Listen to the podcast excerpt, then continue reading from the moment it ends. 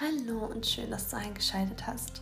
Herzlich willkommen zu der ersten Folge und ich hoffe, dass diese Folge dich auf jeden Fall weiterbringen wird. Heute sprechen wir über ein Thema, was vermutlich bis Corona kam oder der Krieg vielleicht auch leider dafür gesorgt hat, dass viele Unternehmen insolvent gegangen sind, gar nicht auf dem Schirm bei den meisten stand.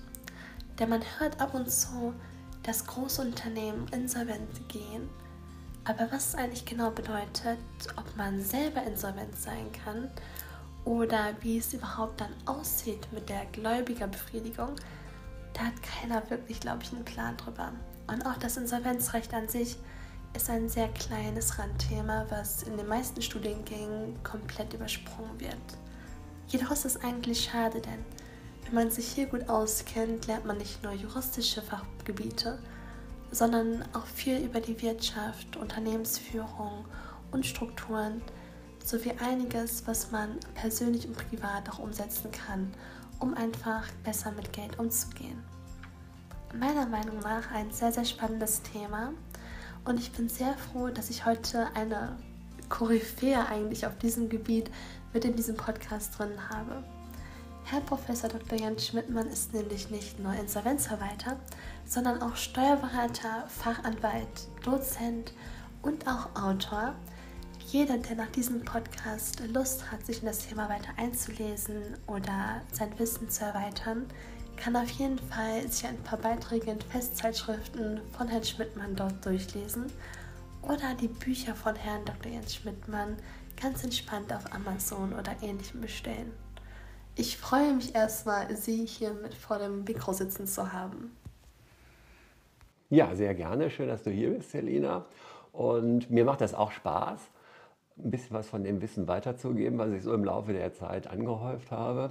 Und du hast es ja schon gesagt, ich habe ja ursprünglich mal Rechtsanwalt Steuerberater gelernt und habe mich auch mal eine ganze Zeit lang mit Wirtschaftsprüfung beschäftigt. War also die ersten zwei Jahre nach meinem zweiten Staatsexamen bei der Wirtschaftsprüfungsgesellschaft und habe so klassisch Häkchen gemacht, ja, wie man das eben damals in der Wirtschaftsprüfung gelernt hat, bis ich dann schon fast zufällig zum Insolvenzrecht gekommen bin, weil ich nämlich so 1997, 98 gemerkt habe, dass ich doch lieber als Anwalt arbeiten möchte und habe dann in einer mittelständischen Kanzlei in Essen angefangen, die mich damals geködert hatte mit äh, Wirtschaftsrecht. Und dann habe ich da eine Woche gearbeitet. Und jede Akte, die ich auf den Tisch bekam, da war einer pleite, entweder der Kläger oder der Beklagte. Und dann bin ich Freitagnachmittag dann zum Chef hochgegangen, habe meinen ganzen Mut zusammengenommen und hat gesagt, hier stimmt aber irgendwas nicht, hier ist da immer einer pleite. Und da sagte er so, ja, wir machen ja eigentlich auch nur Konkursverwaltung. Ja, und Konkursverwaltung war ja im Grunde genommen der Vorläufer der Insolvenzverwaltung. Und 1999 ist ja am 1. Januar die Insolvenzordnung in Kraft getreten, die ja die Konkursordnung sozusagen abgelöst hat. Und das war dann so meine große Chance, als damals junger Anwalt, mich in die Thematik einzuarbeiten. Und bin dann so eigentlich etwas unbeabsichtigt ja, zum Insolvenzrecht gekommen. Aber wie man sieht, bin ich ja daran hängen geblieben und habe dann 15 Jahre für die Insolvenzgerichte Essen und Dortmund Insolvenzverwaltung gemacht. Habe dann parallel angefangen, an verschiedenen Universitäten auch Vorträge zu halten und Lehraufträge wahrzunehmen und habe da ursprünglich mal an der Fernuni Hagen unterrichtet und an der Uni Oldenburg, wo ich auch heute noch einen Lehrauftrag habe, bis ich dann jetzt seit mittlerweile 34 Semestern an der FOM bin und Betriebswirtschaft und Jura unterrichte. Ja, also man kann sagen, Sie haben auf jeden Fall ein sehr großes Fachwissen, das Sie uns hier jetzt im Podcast auch so ein bisschen näher bringen können. Ja, ich denke schon und freue mich von daher auf die Fragen. Sehr gut. Ja, wir fangen einfach mal direkt an. Also unter Insolvenz verstehen ja viele einfach, die jetzt noch nichts mit dem Insolvenzrecht zu tun haben, ich bin pleite. Ich habe kein Geld mehr. Keine Ahnung, ich muss jetzt irgendeinen Insolvenzantrag stellen und mein ganzes Geld ist weg. Können wir einmal so aufarbeiten, was ist überhaupt eine Insolvenz und was gehört alles eigentlich zur Insolvenzmasse? Also wenn man mal ganz langsam anfängt, der Begriff Insolvenz bedeutet der wirtschaftliche Zustand, in dem man seine Verbindlichkeiten nicht mehr bedienen kann. Und das hat erstmal zwei unterschiedliche Aspekte, nämlich die Zahlungsunfähigkeit. Die bedeutet nämlich, dass man seine fälligen Zahlungsverpflichtungen nicht erfüllen kann. Das in Paragraph 17 Insolvenzordnung geregelt. Das ist dann ein Betrachtungszeitraum von drei Wochen, in dem man eben 90 Prozent mindestens bezahlen muss. Und dann gibt es als weiteren Insolvenzgrund noch die Überschuldung. Und das ist eher, wie man eine Bilanz aufstellt, ja, dass man seine Aktiva und Passiva gegenüberstellt und wenn man dann eben feststellt, dass es nicht reicht, und das müssen dann auch keine kurzfristigen Verbindlichkeiten sein, sondern es sind dann eben die Verbindlichkeiten insgesamt. Wenn man die eben nicht decken kann mit seinem Vermögen, ist man überschuldet. Und da wird es dann eigentlich auch schon das erste Mal kompliziert, weil der Gesetzgeber nämlich gesagt hat, wer trotzdem, obwohl er rechnerisch überschuldet ist, eine positive Fortführungsprognose hat, also das Unternehmen für die nächsten zwölf Monate überlebensfähig ist, äh, der braucht trotz rechnerischer Überschuldung keinen Insolvenzantrag stellen. Und das Ganze hat man jetzt nochmal verkürzt. Ich weiß, das ist jetzt kompliziert, aber das müssen wir den Zuschauern und Zuhörern jetzt auch zumuten. Ähm, das ist deswegen kompliziert, weil im Rahmen der Energiekrise ist die Fortführungsfrist jetzt durch das Sanierungs- und Insolvenzrechtliche Krisenabmilderungsgesetz, auch das kann ich den Zuhörern nicht ersparen, bis Ende 2023 nochmal auf vier Monate verkürzt worden. Das ist sozusagen der, der materiell-rechtliche Begriff der Insolvenz, den man jetzt noch ergänzen müsste um die drohende Zahlungsunfähigkeit. Das bedeutet, ich kann voraussichtlich in den nächsten 24 Monaten meine fälligen Verbindlichkeiten nicht bezahlen. Das ist aber nur ein freiwilliger Insolvenzgrund. Das heißt, da muss man keinen Insolvenzantrag stellen, sondern kann einen Insolvenzantrag stellen. Und die Frage war ja, was gehört dann eigentlich zur Insolvenzmasse dazu? Und die Frage beantwortet uns Paragraph 35 Insolvenzordnung. Der sagt nämlich, Insolvenzmasse ist alles das, was der Schuldner im Zeitpunkt der Eröffnung hat und was er während des Verfahrens erlangt. Das heißt also auch das neue Einkommen, wenn jetzt jemand beispielsweise Arbeitnehmer ist, sein fortlaufendes Einkommen gehört in die Insolvenzmasse.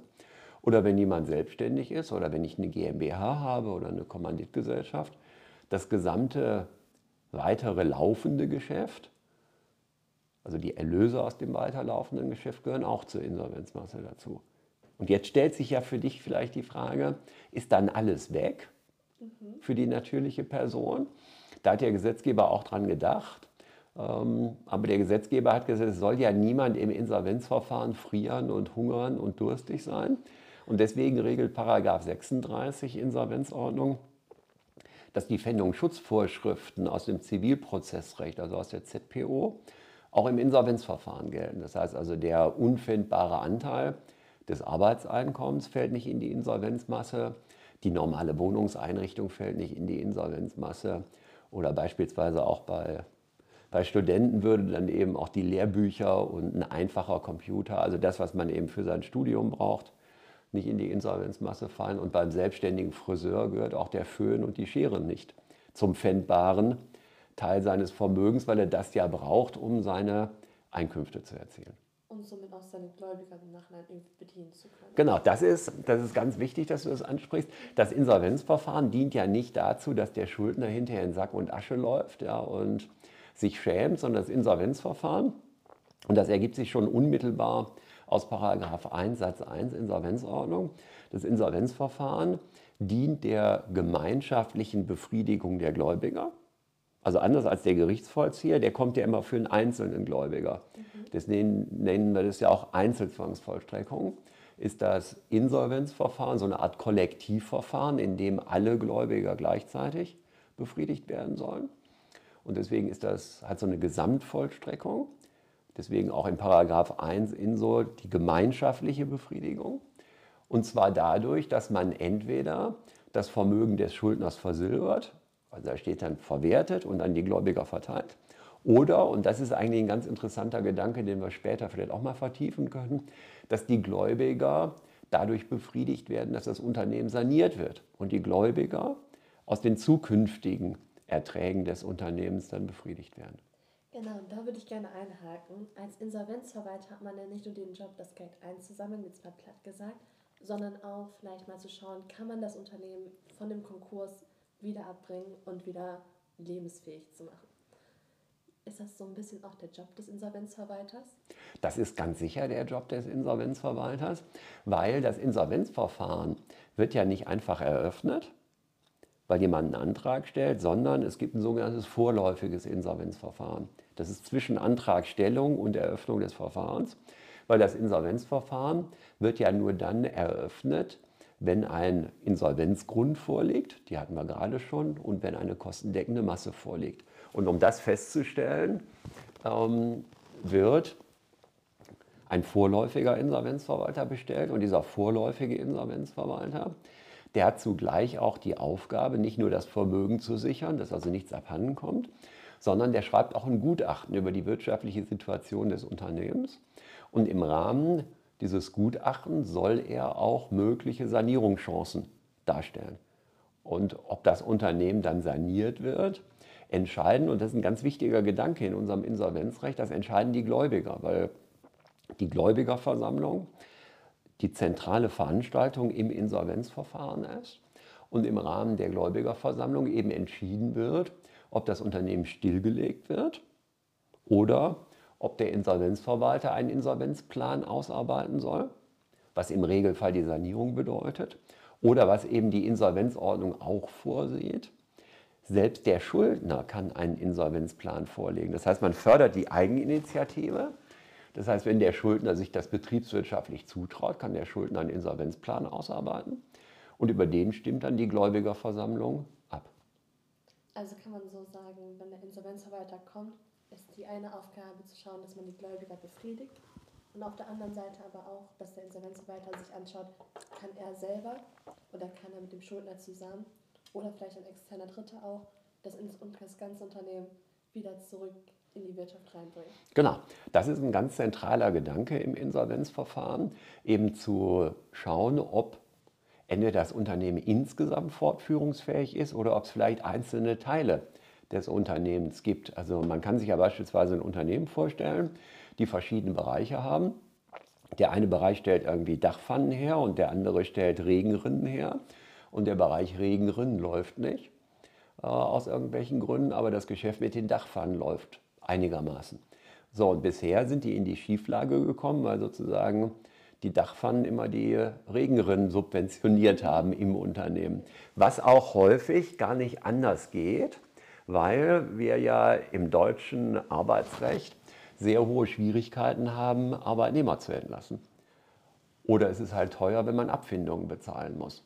Und selbst wenn der Unternehmer sich vorher gedacht hätte, er würde gerne die Arbeitnehmer, die die Regenrinnen biegen, ja, die wird er gerne rauswerfen, wäre das vielleicht außerhalb eines Insolvenzverfahrens gar nicht möglich gewesen, weil die Abfindungen zu hoch sind. Und deswegen regelt eben das Insolvenzverfahren bestimmte Tools, mit denen man das kann man natürlich jetzt aus Arbeitnehmersicht auch genau umgekehrt sehen, aber ich sehe das jetzt mal aus Sicht des Insolvenzverwalters, mit dem ich relativ geräuschlos und relativ günstig einen Teil der Arbeitnehmer entlasten kann. Und damit kann ich vielleicht einen Teil des Unternehmens retten, nämlich die nicht defizitären Bereiche. Oder was eben das Insolvenzverfahren auch ermöglicht, ähm, dass ich das Unternehmen an einen interessierten Dritten, das hattest du ja auch angesprochen, an einen interessierten Dritten veräußere, mhm.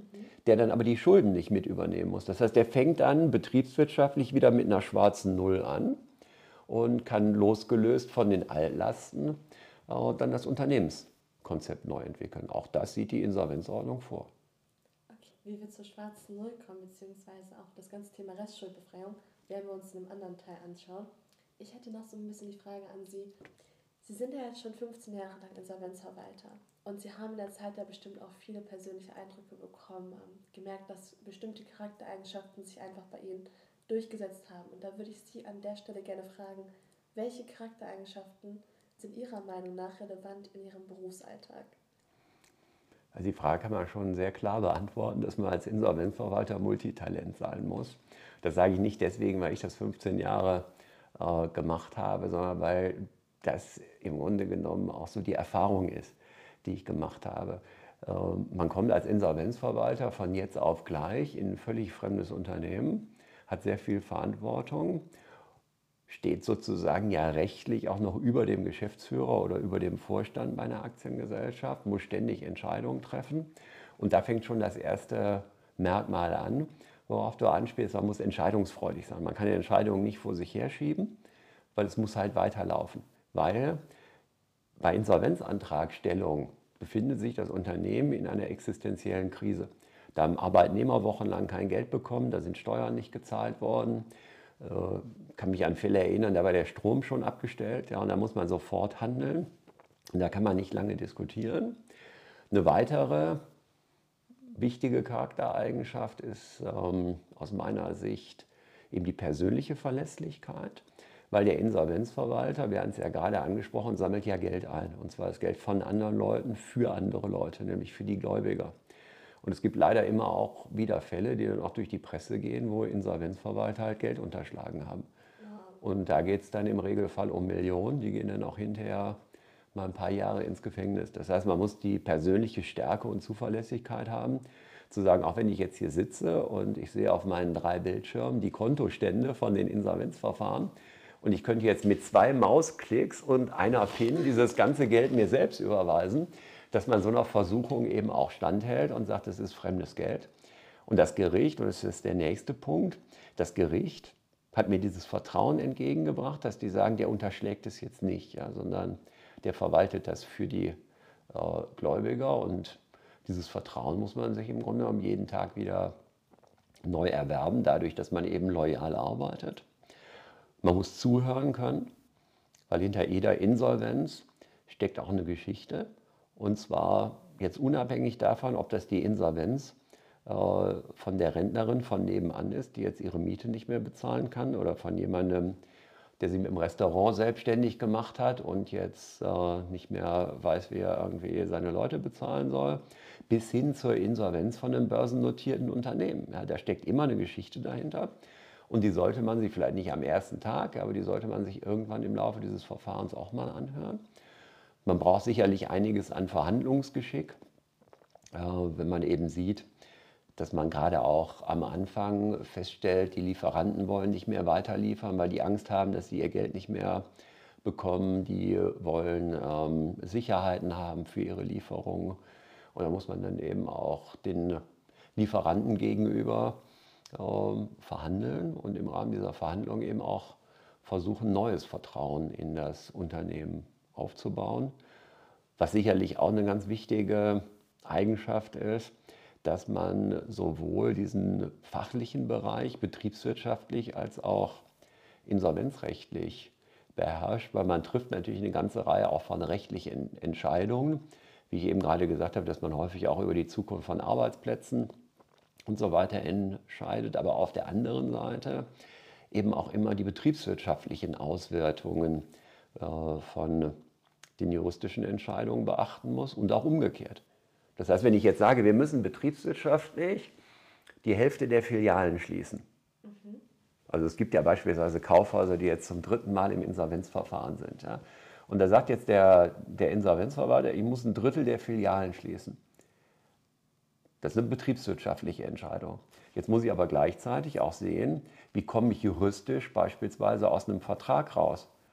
Das heißt, gelten im Insolvenzrecht andere Normen als im normalen Zivilrecht, also im bürgerlichen Gesetzbuch.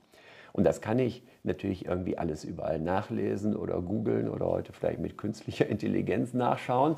Aber wenn ich in einer Verhandlung bin, äh, da kann ich nicht da sitzen und erstmal meine Bücher aufschlagen, äh, sondern da muss ich im Grunde genommen in Echtzeit auch so eine juristische Prüfung im Kopf einmal durchlaufen lassen und sagen, wie ist eigentlich meine rechtliche Position, wenn ich hier irgendwas machen will. An der Stelle würde ich gerne mal einhaken. Sie haben jetzt ja zum einen die betriebswirtschaftlichen Elemente aufgezeigt, die man können muss, und auf der anderen Seite die juristischen. Fraglich ist dann ja so ein bisschen, welchen Werdegang nimmt man denn dann ein? Muss man unbedingt Jura studiert haben und das erste und zweite Staatsexamen erfolgreich abgelegt haben, das eventuell sogar mit Prädikat oder kann man jetzt zum Beispiel auch über einen Bachelorstudiengang und Berufserfahrung in oder zum Insolvenzverwalter werden? Also die Voraussetzungen, Insolvenzverwalter zu werden, sind vom Gesetz sehr knapp geregelt, weil Paragraph 56 Insolvenzordnung sagt nur, es muss eine natürliche Person sein, die hinreichend geschäftskundig ist und von Gläubiger und Schuldner unabhängig ist. Da steht nicht mal was von Studium drin, geschweige denn von Staatsexamen. Jetzt ist es nur so, wie wird man Insolvenzverwalter? Der Insolvenzrichter sucht den Insolvenzverwalter aus. Im Normalfall. Es gibt Sonderfälle im Schutzschirmverfahren, in der vorläufigen Eigenverwaltung, können wir vielleicht auch später mal drüber sprechen. Aber der Regelfall ist, der Insolvenzverwalter wird vom Insolvenzrichter ausgesucht und der Insolvenzrichter hat immer zwei Staatsexamina und im Regelfall sogar sehr gute, weil sonst wäre er nicht Richter geworden. Und der Richter vertraut im Regelfall am liebsten jemandem, der das gleiche Examen hat wie er. Und daraus erklärt sich auch, dass aktuell in Deutschland 95 Prozent der Insolvenzverwalter Rechtsanwälte sind, weil die nämlich das gleiche Examen haben wie der Richter.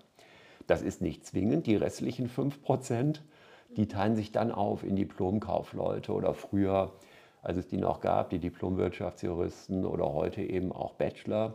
Ich kenne eine Handvoll Bachelor, die in dem Bereich tätig sind. Aber wenn man mal so grob überschlägt, dass es vielleicht in Deutschland 2000 oder 2500 Insolvenzverwalter gibt. Und wenn es davon vielleicht 100 gibt oder 150, die jetzt keine Anwälte sind, dann ist das sicherlich nicht der Regelfall. Ähm, aber Anwalt alleine reicht letztlich auch nicht. Äh, weil wir ja diese betriebswirtschaftlichen Themen da drin haben, die man im Jurastudium nicht lernt. Im Jurastudium, wenn man nicht gerade Wahlfach Steuern hat oder Wahlfach Handelsrecht hat, hat man nicht mal Bilanzen gelernt. Und das ist natürlich wichtig, dass man eben auch eine Bilanz lesen kann, dass man soll und haben unterscheiden kann. Und das hat ja auch seinen Sinn, dass es eine Zusatzqualifikation gibt, nämlich diesen Fachanwalt für Insolvenz- und Sanierungsrecht der auch interessanterweise hieß der früher nur Insolvenzrecht, aber den hat man letztes Jahr auch umbenannt, weil man gesagt hat, Insolvenz kann ja auch Sanierung heißen. Deswegen heißt er jetzt Insolvenz- und Sanierungsrecht. Und da lernt man dann im Lehrgang in den ersten 160 Stunden erstmal Buchführung und Bilanz, weil man eben erkannt hat, dass ein guter Insolvenzverwalter, der muss jetzt nicht der perfekte Steuerberater sein, aber der muss zumindest da mitreden können, der muss Bücher lesen können, also im betriebswirtschaftlichen und im steuerrechtlichen Sinne Bücher lesen können. Äh, und er muss eben auch diese grundsätzlichen Sachen kennen, die man so in der Betriebswirtschaft, wie zum Beispiel diese ganzen Krisenformen und Krisenphasen und so weiter. Also man merkt schon, dass allein das Juristische einfach nicht ausreicht, um wirklich den Job dann angemessen und adäquat zu machen. Ich sag mal so, Sie haben es jetzt ja geschafft, in den 15 Jahren bestimmt auch sehr viele Unternehmen wieder zu sanieren. Hat Ihnen das einen gewissen Grad an Erfüllung gegeben oder haben Sie das Gefühl, dass Sie Menschen wirklich mit Ihrem Beruf weitergeholfen haben? Das in jedem Fall. Ansonsten hält man das vielleicht auch gar keine 15 Jahre durch, weil das halt schon eine sehr aufreibende Tätigkeit auch sein kann. Weil man weiß halt nie, wenn man morgens in die Kanzlei fährt, was einen im Laufe des Tages erwartet. Weil so ein Insolvenzantrag, der geht beim Gericht ein und wenn das dann ein Unternehmen ist, was noch läuft, dann bestellt der Richter diesen von mir gerade schon angesprochenen vorläufigen Insolvenzverwalter. Und bei einem laufenden Geschäftsbetrieb muss man da in den nächsten paar Stunden erscheinen und sich ein Bild davon machen, wie es da aussieht. Und wenn ich dann beispielsweise feststelle, dass die Leute schon zwei Monate kein Geld bekommen haben, und das geht den meisten Arbeitnehmern sehr nahe, ja, weil die auch ihre Miete und ihren Strom und ihr Essen bezahlen müssen. Da muss man sich eben vorrangig darum kümmern, ähm, dass die beispielsweise Insolvenzgeld äh, beantragen können, auch so ein Thema, das wir später nochmal vertiefen können, oder dass man eben äh, sich erstmal einen Überblick darüber verschafft, was ist an Vermögen da, dass da nicht auf einmal von drei Gabelstaplern am nächsten Tag nur noch einer von da ist, weil eben in Krisensituationen auch gerne mal der Straftäter zuschlägt. Das heißt, da muss man sehr schnell sein und das macht die Sache eben so aufreibend, weil man eigentlich so einen Arbeitstag nicht planen kann. Und wenn man dann aber abends nach Hause fährt und sagt, ich habe jetzt so die Weichen dafür gestellt, dass die Arbeitnehmer ab nächste Woche wieder Geld bekommen. Oder ich habe jetzt äh, die Schlösser ausgetauscht, damit irgendwie über Nacht keine Gabelstapler abhanden kommen. Oder auch wenn man das immer auf eine ganz normale natürliche Person. Wir Juristen sagen ja immer natürliche Person, wenn wir von Menschen sprechen. Ja? Ähm, ist aber einfach der Unterschied zur juristischen Person. Ähm, wenn ich einem auch mal erklärt habe, wie er jetzt Restschuldbefreiung bekommt. Das ist für mich nicht schwierig, das habe ich schon tausendmal erklärt. Äh, aber für, für, den, für das Individuum ist das eben wichtig, weil er dann eben nach einer bestimmten Zeit, das können drei, fünf oder sechs Jahre sein, auch wieder mit einer schwarzen Null anfangen kann. Und das gibt einem schon ein gutes Gefühl. Oder auch wenn man dann, da sind wir ja schon weiter im Verfahren, wenn man dann beispielsweise auch mal ein Unternehmen saniert hat und dann irgendwann so symbolisch auch dem Geschäftsführer wieder den Schlüssel zurückgibt ja, und sagt, das Insolvenzverfahren wird aufgehoben, beispielsweise nach einem Insolvenzplan. Und dann regelt die Insolvenzordnung, dass dann die ähm, Verwaltungs- und Verfügungsbefugnis an den Geschäftsführer zurückfällt. Und dann bekommt man sein Geld und der Geschäftsführer sein Unternehmen zurück. Ich glaube, für alle, die es nicht wissen, ist vielleicht ganz gut nochmal so einzuhaken an der Stelle. Sobald es ins Insolvenzverfahren reingeht, übernehmen Sie die unternehmerischen Tätigkeiten. Genau. Das heißt, Sie haben das Steuer in der Hand. Und das hat ja auch einen guten Grund. Denn es gibt ja Gründe, warum das Unternehmen insolvent gegangen ist. Und man muss ja leider sagen, meistens liegt es dann an der Geschäftsführung oder wie das Unternehmen bis zu dem Moment geführt wurde. Und das heißt, Sie ja. treten dann so gesehen in die Rolle eines Managers in Anführungszeichen dann ein. Genau, das äh, schon mal sehr gut erklärt, weil nämlich mit Paragraph 80 Insolvenzordnung angeordnet wird, dass die Verwaltungs- und Verfügungsbefugnis auf den Insolvenzverwalter übergeht. Das heißt also quasi alle rechtlich relevanten Handlungen können nur noch vom Insolvenzverwalter vorgenommen werden. Deswegen sagte ich auch gerade so ein bisschen plastisch, äh, dass der noch über der Geschäftsführung steht. Das ist einerseits Verantwortung, andererseits ist es natürlich auch sehr viel Macht. Ja. Man kann sogar dem Geschäftsführer in seinem eigenen Unternehmen Hausverbot erteilen. Ja. Wenn der nur noch stört ja, oder nur noch äh, schlechte Stimmung verbreitet, dann bleibt er halt zu Hause. Ja. Das geht natürlich auch. Aber worauf man eben hinaus will, äh, ist, dass jetzt jemand äh, Entscheidungen trifft, und zwar unabhängig von der Vergangenheit, das heißt Fehler korrigieren kann falsche Produktauswahl, schlechte Standorte, zu viele Mitarbeiter, zu viele Filialen, dieses ganze, dieses ganze betriebswirtschaftliche Thema. Deswegen sagte ich auch gerade schon, man muss eben zum einen Insolvenzverwalter betriebswirtschaftlich denken, aber zum anderen auch juristisch denken. Ähm, weil einerseits ist es halt der Manager, der eben sagt, wir machen die Filiale zu oder wir listen ein bestimmtes Produkt aus. Und andererseits ist es eben auch der Jurist, der eben rechnet, kann ich jetzt die Filiale schließen? Muss ich dann noch fünf Jahre die Miete weiter bezahlen, ja, weil ich beispielsweise einen Vertrag habe, den man gar nicht kündigen kann. Dafür sieht die Insolvenzordnung dann aber auch wieder Sonderregelungen vor, die extra eingeführt worden sind, damit der Insolvenzverwalter so lästige Vertragsverhältnisse auch kündigen kann. Und zu denen kommen wir jetzt auch in dem nächsten Teil noch ein bisschen. Genau. Also kann man abschließend sagen, ein Insolvenzvater ist einfach ein Allrounder, der sich um sehr viele verschiedene komplexe Tätigkeiten dann kümmern muss. Und man muss nicht zwingend Jurist sein, es ist aber vom Vorteil, um das ganze Verständnis für Rechtsfragen, Rechtsthemen, ähm, Gesetzestexte. Ein Insolvenzarbeiter arbeitet ja auch viel mit der Insolvenzordnung, dem Staruk, aber auch dem BGB, HGB. Genau, das ist super zusammengefasst, dass der Insolvenzverwalter eben zum einen äh, eine juristische Aufgabe hat, eine betriebswirtschaftliche Aufgabe hat und letztlich auch immer noch so ein bisschen Wirtschaftspsychologe ist, ja, weil er mit Menschen verhandeln muss und eben auch häufig Menschen in Krisensituationen äh, kennenlernt und dann auch immer mal wieder sagen muss, es gibt Licht am Ende des Tunnels. Ich würde sagen, damit kommen wir erstmal zu einem Ende für diese Folge. Ja. Vielen Dank und wir hören uns in der nächsten wieder. Ja, danke für die tollen Fragen. Und damit sind wir auch schon am Ende dieser Podcast-Folge angekommen. Ich hoffe, ihr konntet einiges für euch mitnehmen und habt nun ein besseres Verständnis darüber, was eine Insolvenz ist und was ein Insolvenzverwalter macht. Und gerade das Berufsfeld des Insolvenzverwalters hat hoffentlich durch diese Podcast-Folge auch nochmal ein ganz anderes Bild bekommen. Denn ein Insolvenzverwalter ist nicht dazu da, um einfach nur das letzte Vermögen sich einzuhamstern, das er bei euch finden kann, und auf einmal ist alles weg und das war's, sondern ist dafür zuständig, dass er euch wieder eine Perspektive gibt, dass er versucht, Unternehmen zu mobilisieren und wieder nach vorne zu bringen. Ich stelle mir das immer ganz gerne mit einem Schiff vor, das gerade am Sinken ist, weil es ein paar Lecks hat. Und der Insolvenzverwalter versucht, diese Lecks zu stopfen, das Wasser, das im Schiff ist, rauszuholen und somit dann am Ende wieder das Schiff zum Fahren zu bringen und dem Kapitän der vielleicht vorher dafür gesorgt hat, dass es gegen das Riff gestoßen ist, wieder die Schlüsse in die Hand zu geben, dass dieser das Schiff wieder alleine weiterfahren kann. Ich wünsche euch viel Spaß bei den kommenden Podcast-Folgen. Schaut doch gerne mal bei Instagram vorbei. Dort findet ihr einen Beitrag mit einzelnen Definitionen und Begriffen zu der heutigen Podcast-Folge. Und an sich, falls ihr Fragen habt, stellt die gerne auf Instagram. Ich freue mich von euch zu hören und natürlich auch über Feedback und wünsche euch ganz viel Spaß bei den kommenden Folgen.